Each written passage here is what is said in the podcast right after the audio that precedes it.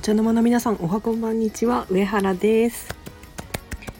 いやーちょっとお久しぶりの配信となってしまいましたが今日は本当にしびれるゲームでしたね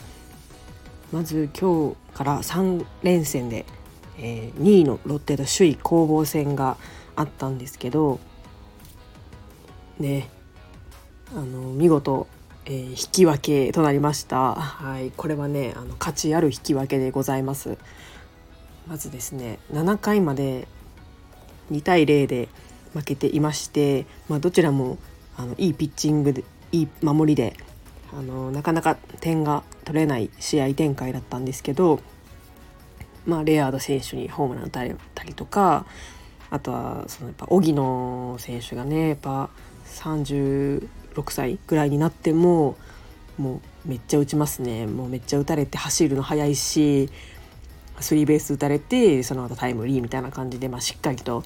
えー、得点をされまして、まあ、2対0で負けてたんですね。でであのこの間その推しの紅林選手がまた手首に吉田吉田正尚選手と同じ場所に手首にデッドボール受けちゃって幸い骨折とはならなかったんですけどこれがまあでかいんですけどね、まあ、一安心なんですけど、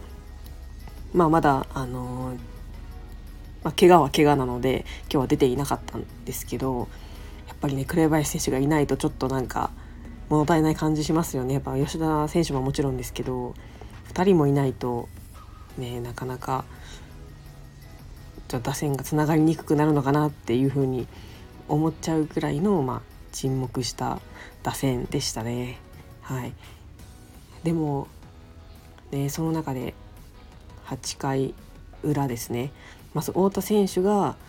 えー、なんかエラーかな。なんかそういう、まあ、ちょっと相手の守備の、まあ、ミスみたいなのもあって、まあ、ラッキーな出塁をしてでその後の宗選手ですよ初球もうバコーンってもう完璧なホームランを打ってもらいましたね。打ってくれました。で宗選手今日なんですけど2回も併殺打打ってしまってるんですよね。ダブルプレーの、えー、まあチョンボをしてしまってて、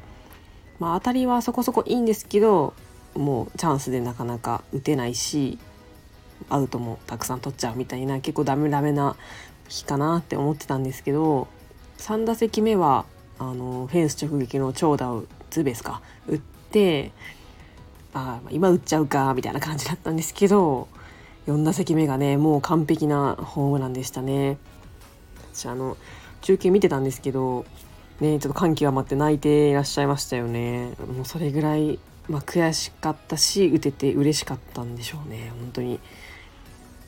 うんなんか2014年のあの涙を思い出すような感じがしましたね。なんか打たれた方のピッチャーの方も最後ね泣いてしまったのでもう本当にもう一世一代の試合だったんだなっていうふうに思いました。はい。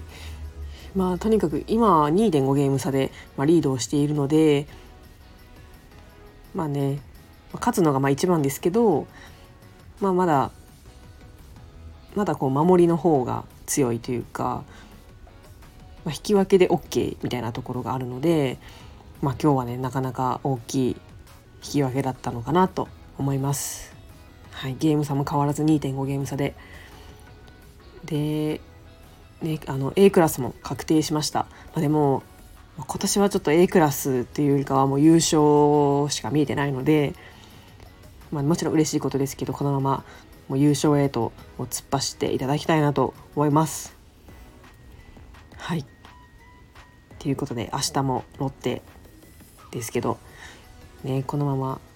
明日はねちょっと気持ちよく勝っていただきたいです。そして一日でも早い紅林選手の復帰を祈願いたします。頑張れオリックスバファローズ。今日もありがとうございました。ではさようなら。